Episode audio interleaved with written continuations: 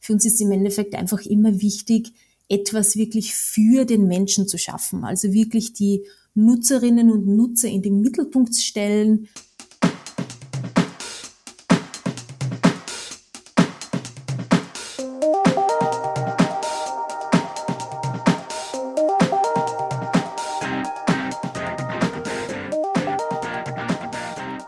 willkommen zu einer neuen Ausgabe der Lernkurve, dem Podcast für alle Fans von Corporate Learning und Communication.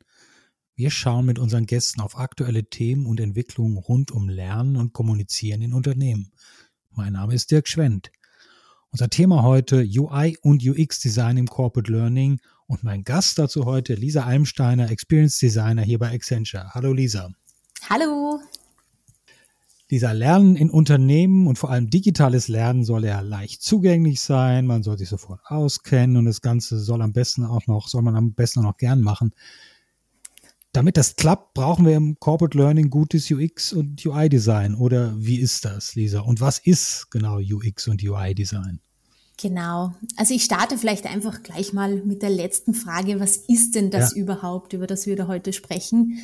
Ähm, kurz gesagt, UX, also UX sozusagen, steht für User Experience und UI, also UI, steht für User Interface Design. Grundlegend, mhm. was man sich da, da, ich sag mal, grob drunter vorstellen kann unter Experience Design ist sozusagen das Erlebnis, das ich habe, wenn ich mit einem beispielsweise digitalen Produkt interagiere. Also Finde ich das, finde ich das toll? Ist das einfach zu verwenden? Äh, Denke ich mir zum Schluss, oh, lässig, das nächste Mal mache ich das wieder mit diesem gleichen Produkt? Oder, mhm. keine Ahnung, bringt das, bringt das äh, irgendwelche Probleme, Frustrationen auf sozusagen? Und natürlich wollen wir mit dem Ganzen in die positive Richtung gehen. Und darüber wollen wir uns ja auch heute sozusagen unterhalten. Du hast vorhin das angesprochen, ähm, warum ist das überhaupt wichtig oder, oder was ist sozusagen das Ziel von dem Ganzen? Ähm, grundlegend, worum geht's uns, wenn wir Experiences designen? Für uns ist im Endeffekt einfach immer wichtig, etwas wirklich für den Menschen zu schaffen. Also wirklich die Nutzerinnen und Nutzer in den Mittelpunkt stellen. Äh, wir nennen das dann auch nutzerzentriertes Arbeiten und Designen sozusagen. Das heißt, es geht einfach wirklich darum, weg von diesem ich bin der Experte und ich weiß, was die, die Personen sozusagen wollen und brauchen und wissen ja. müssen. Und wir gehen hin und stellen uns einfach die Frage, was brauchst du tatsächlich, um sozusagen das Ziel zu erreichen? Und das Ziel hier ist ja jetzt im, im, Kontext Corporate Learning, das, was gelernt werden soll oder gelernt werden kann, leicht und komfortabel zugänglich zu machen. Genau, oder? Weil am Ende, am Ende des Tages ist es ja so, ich lerne dann, wenn es interessant für mich ist und wenn sozusagen äh, dieses Training oder diese ganze Lernumgebung für mich tatsächlich passt. Das heißt also jenseits des Contents und ist, du hast es eben schon, glaube ich, Erlebnis genannt, jenseits des Inhalts, der da vermittelt wird, also muss das Ganze drumherum irgendwie ja, genau. angenehm sein. Genau, also ich sage mal so, der Content ist ja Teil dieses Erlebnisses. Ja. Es geht natürlich um den Inhalt. Ja. Starten wir damit, ist das, ist das Ganze verständlich? Passt es auch wirklich für mich? Passt es zu meinem bisherigen Wissensstand? Ja? Mhm, oder mhm. starte ich irgendwo, wo ich keine Ahnung habe, was da von mir verlangt wird? Oder sind das alles sozusagen Inhalte, die ich eh schon weiß und wo ich mir denke, ach Gott, warum muss ich dann das jetzt jetzt schon wieder machen. Ähm, aber natürlich geht es dann im weiteren Sinne sozusagen auch um die Art und Weise, wie dieser Inhalt präsentiert wird und vermittelt wird und kommuniziert wird. Aber das ist ein ganz interessanter Aspekt, den du jetzt eingangs angesprochen hast. Das heißt, idealerweise weiß eine Lernplattform, weiß schon, was gut für mich ist, welchen Content ich denn jetzt brauche. Dazu braucht es dann ja Datenpunkte vorher, um, um das daraus abzuleiten. Also so ein genau. das Thema, ich glaube, datengetriebenes Design ist hier das Stichwort, das gehört auch zum UI und UX-Design. Na, absolut, absolut. Und ich denke mal, äh, unsere Arbeit als Experience Designer passt eigentlich wunderbar zum Thema Learning, mhm. weil ich sage immer sozusagen, unsere, die Basis für unsere Arbeit ist, dass wir lernen müssen. Ähm, die Sache ist folgendes. Jedes Produkt, jedes, äh, egal ob das jetzt irgend, äh, irgendetwas im, im Lernumfeld ist oder irgendwas ganz was anderes, hat immer ganz viele verschiedene Zielgruppen. Das sind immer verschiedene Personengruppen, verschiedene Situationsgruppen sozusagen, ähm, die relevant sind und äh, die beachtet werden müssen. Ja. Und das heißt, äh, wenn ich als Experience Designer, auch wenn ich Expertin in meinem Bereich sozusagen bin und natürlich über die Jahre hinweg immer mehr Erfahrung sammle und äh, sozusagen meine Skills weiterentwickle, werde ich nie alles wissen können. Klar, eh klar, ja ich bin selbst vermutlich äh, in den meisten Fällen immer nur Teil von einer einzelnen Zielgruppe. Man kann natürlich so, ja, Basisdinge und Basisskills sozusagen ähm, haben, ja, aber wir müssen sozusagen immer lernen und eben ja, Research betreiben im Vorfeld, um zu wissen, in welche Richtung geht denn das Ganze? Was sind denn die eigentlichen Probleme, die eigentlichen Herausforderungen? Und äh, eben, wie ich vorhin schon gesagt, also für uns ist einfach Research wirklich die Ausgangslage. Und da sind natürlich auch Daten ein, ein wahnsinnig wichtiger Aspekt davon, aber darüber hinaus sozusagen auch eine, eine Tätigkeit, die wir Zielgruppendefinition sozusagen nennen. Ähm, das heißt, ich muss mir wirklich im Vorfeld überlegen, wer, wer sind denn die Personen, die denen ich etwas beibringen möchte, die dieses Ding verwenden sollen. Ähm, das kann jetzt so, so Dinge sein wie zum Beispiel äh, verschiedene Altersgruppen, äh, verschiedene Kenntnisse, verschiedene Fachbereiche, ja. Aber natürlich auch so Dinge wie äh, absolviere ich jetzt ein Training zum Beispiel irgendwie so nebenbei im Stress, weil irgendwie noch eine Deadline ist und da muss ich halt jetzt das noch irgendwie machen oder bin ich da sozusagen im Idealzustand und sitze da ganz entspannt und kann mich voll auf den Content und, und das Ganze konzentrieren. Das sind ja ganz unterschiedliche Ausgangslagen. Also so, so Dinge wie, wie Alter etc., das sind nat natürlich äh, Parameter, die vorher irgendwie feststehen und das hat man wahrscheinlich auch lange Zeit schon so gemacht, dass man sagt, dieser, dieser Inhalt ist vor allen Dingen für diese Zielgruppe, vielleicht diese Altersgruppe auch geeignet und ein anderer Inhalt für eine andere Altersgruppe.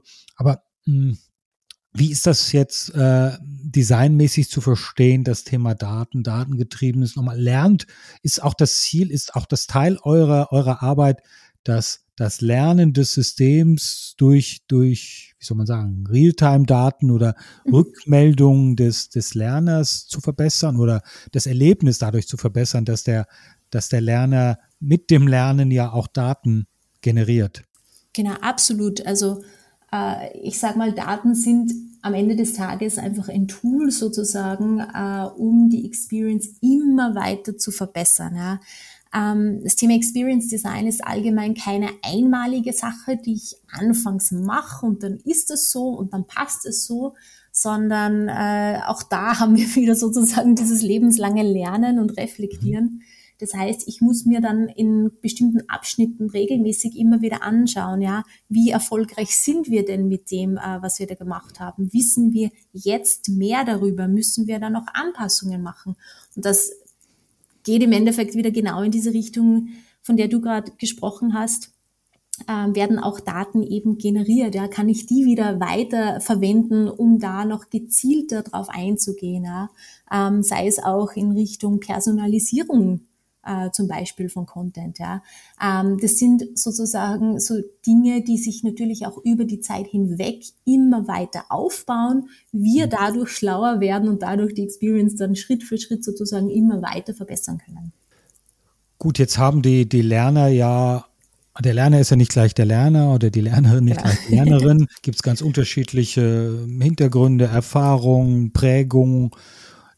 Und denen muss man ja gerecht werden mit, mit wahrscheinlich mehr oder minder einem einheitlichen Design. Wie mhm. geht ihr dabei vor, um dieser, dieser Breite an Bedarfen und Voraussetzungen oder Hintergründen gerecht zu werden? Mhm. Natürlich ein ganz, ein ganz ein wichtiges Thema.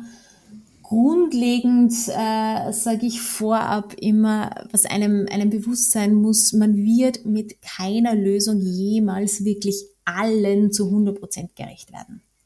Das ist mhm. einfach mhm ähm, du hast eine so so große Vielzahl sozusagen an Möglichkeiten. Ich habe vorhin auch schon angesprochen, ja, es geht ja nicht nur drum um so Dinge wie Alter, Geschlecht äh, oder Fähigkeiten, ja, sondern auch situationsbedingte ähm, Aspekte, die zu beachten sind.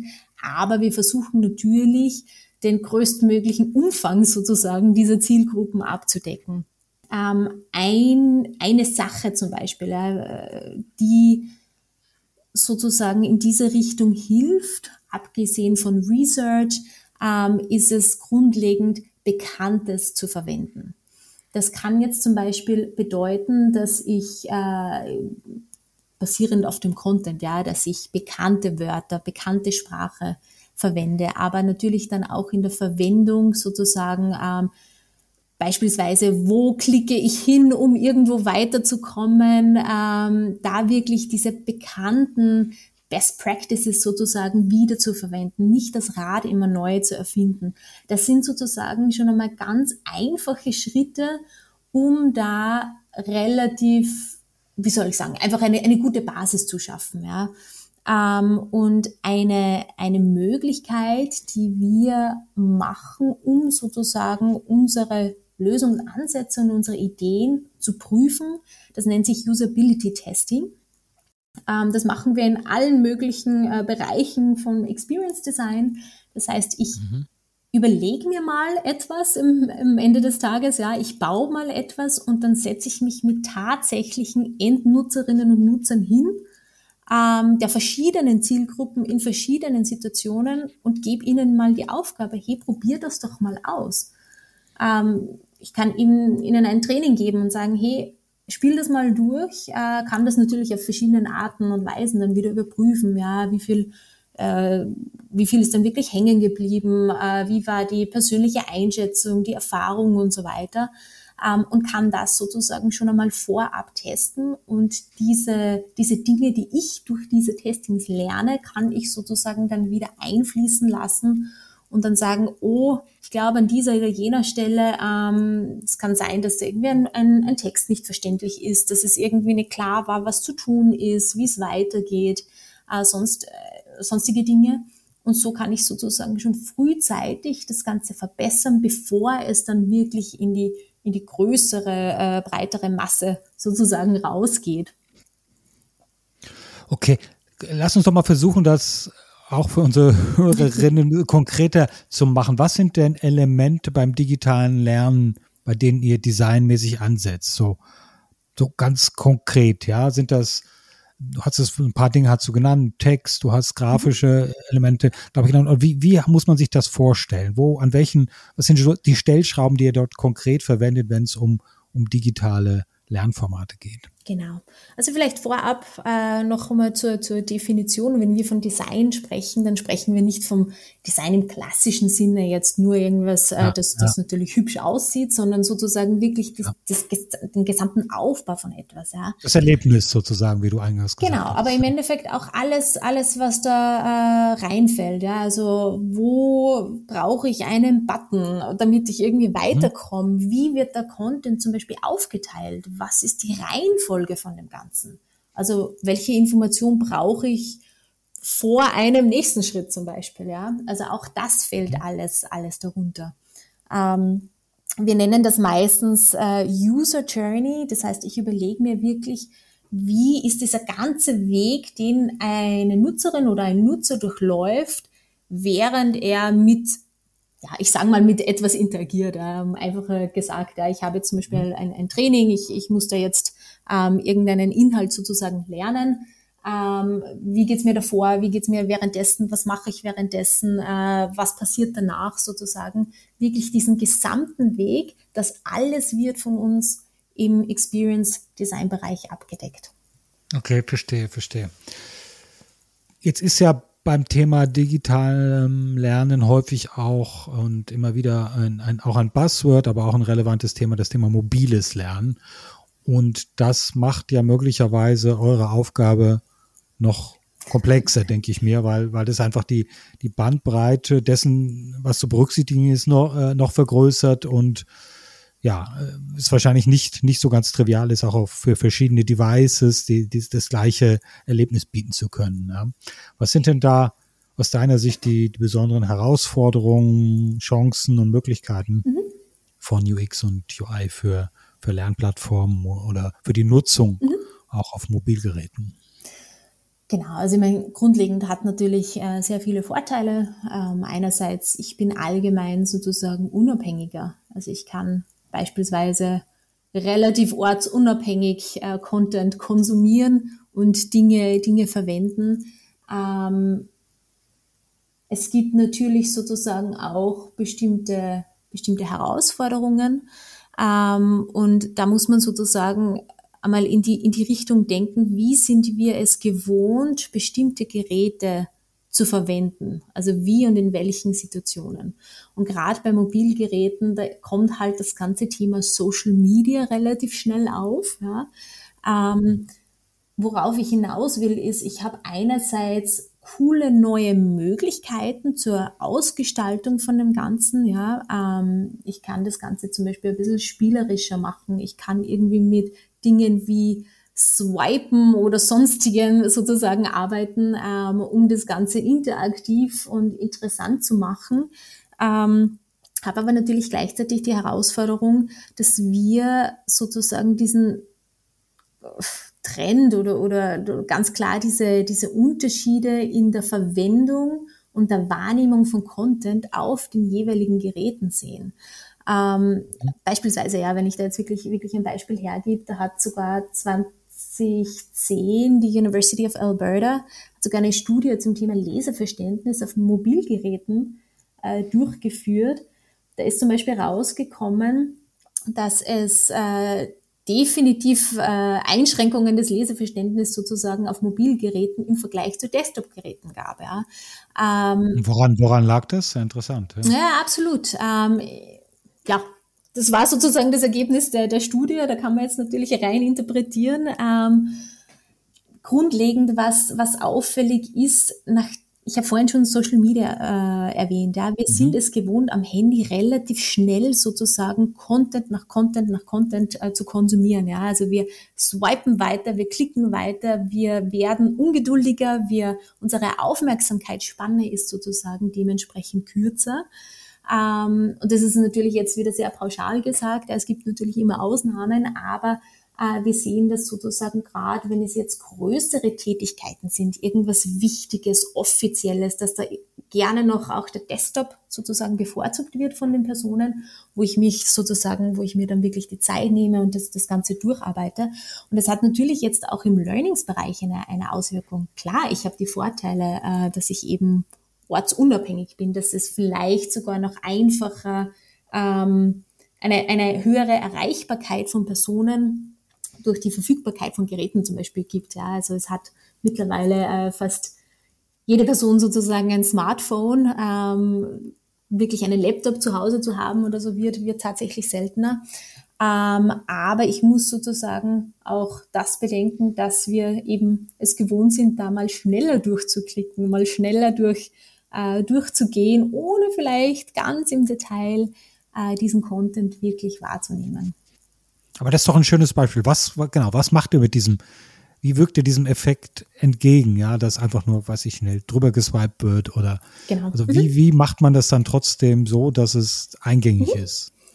Im Endeffekt jetzt läuft alles darauf äh, hinaus, wirklich das Interesse der Personen zu wecken. Also das ist wirklich so, ich, ich, ich schaue es mir dann im Detail an, wenn es mich wirklich interessiert. Ja. Mhm. Und gerade im Learning-Bereich ist da zum Beispiel eine Technik oder eine Methode davon äh, das Thema Gamification, äh, mit dem man da natürlich stark arbeiten kann, um die Personen sozusagen zu motivieren, hier zu bleiben, auch gedanklich sich äh, wirklich darauf zu konzentrieren.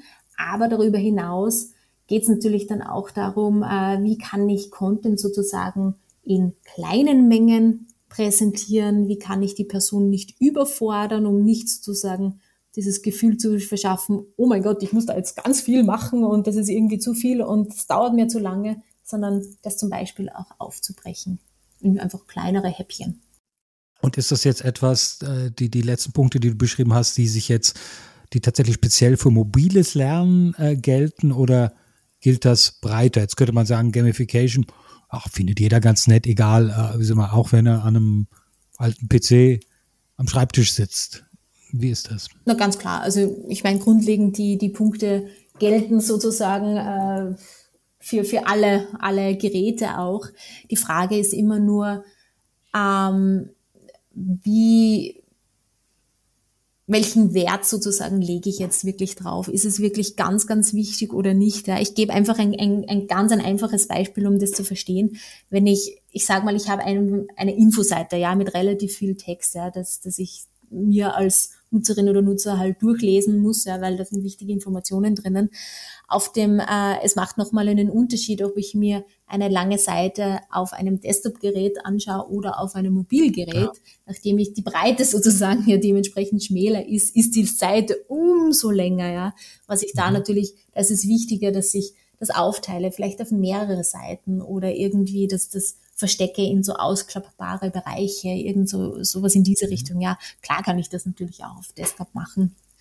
Die Frage ist nur eben, äh, wie viel, wie viel Wert lege ich drauf und was steht jetzt wirklich im Vordergrund des Ziels.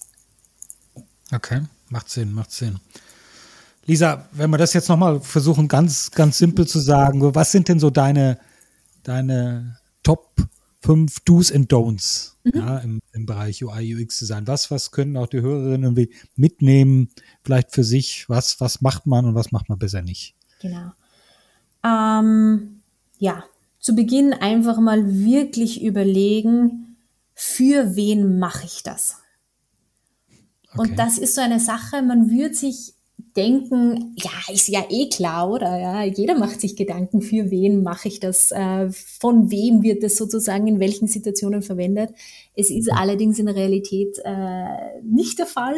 Ähm, und das, was ich einfach im, im beruflichen Umfeld sehr oft sehe, ist sozusagen dieser Gedanke, ah, ich bin jetzt schon seit, weiß ich nicht, 15, 15 Jahren in dem Bereich tätig, ich weiß ja schon, um wen es geht. Ich, ich kenne ja schon unsere Leute, ich weiß ja schon, wie äh, beispielsweise meine Mitarbeiterinnen und Mitarbeiter ticken und was die da brauchen und, und, und so weiter, was funktioniert, was nicht funktioniert.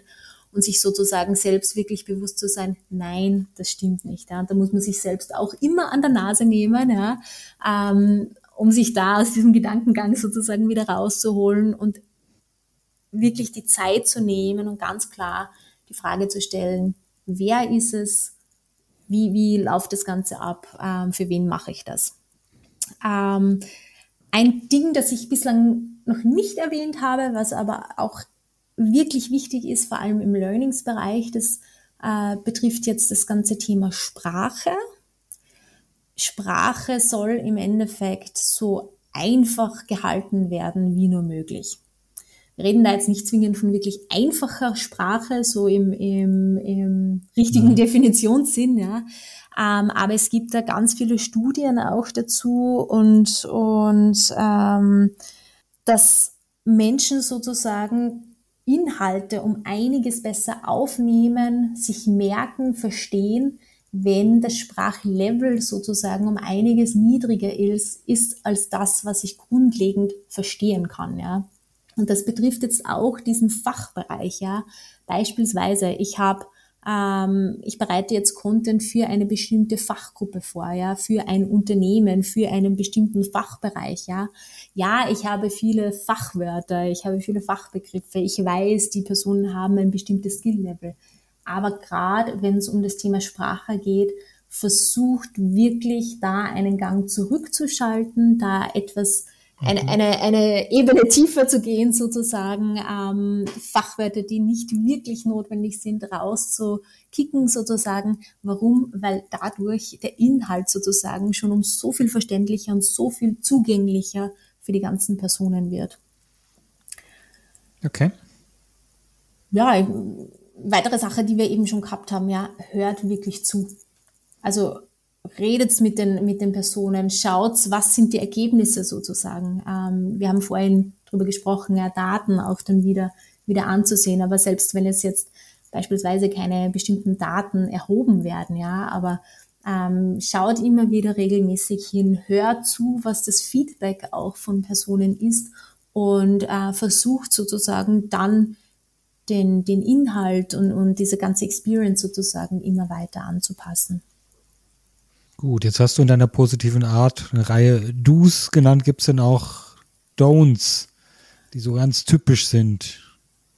Ja, ich meine eben selbst, selbst auch nie aufhören, aufhören zu lernen. Ja. Also sich selbst natürlich da auch immer ähm, weiter, weiterzuentwickeln und, und sozusagen wirklich darauf versucht oder wirklich zu versuchen, da nicht auch den eigenen Stolz etwas im Weg kommen zu lassen, von wegen, oh, ich bin ja da Experte und so weiter, ähm, sondern da, da selbst sozusagen auch immer wieder drüber zu arbeiten und alles, alles zu verbessern. Mhm.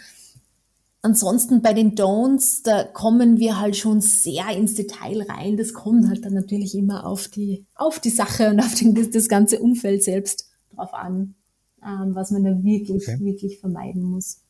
Gut. Vielen Dank, Lisa. Ich glaube, da haben wir doch einige, einige Hinweise bekommen und auch vor allem eine Einordnung. Das ist so, sind ja doch so ein bisschen auch Buzzwords, ja, UI, UX-Design. Vielen Dank, dass du das ein bisschen klarer gemacht hast. Vielen Dank, dass du da warst in der Lernkurve.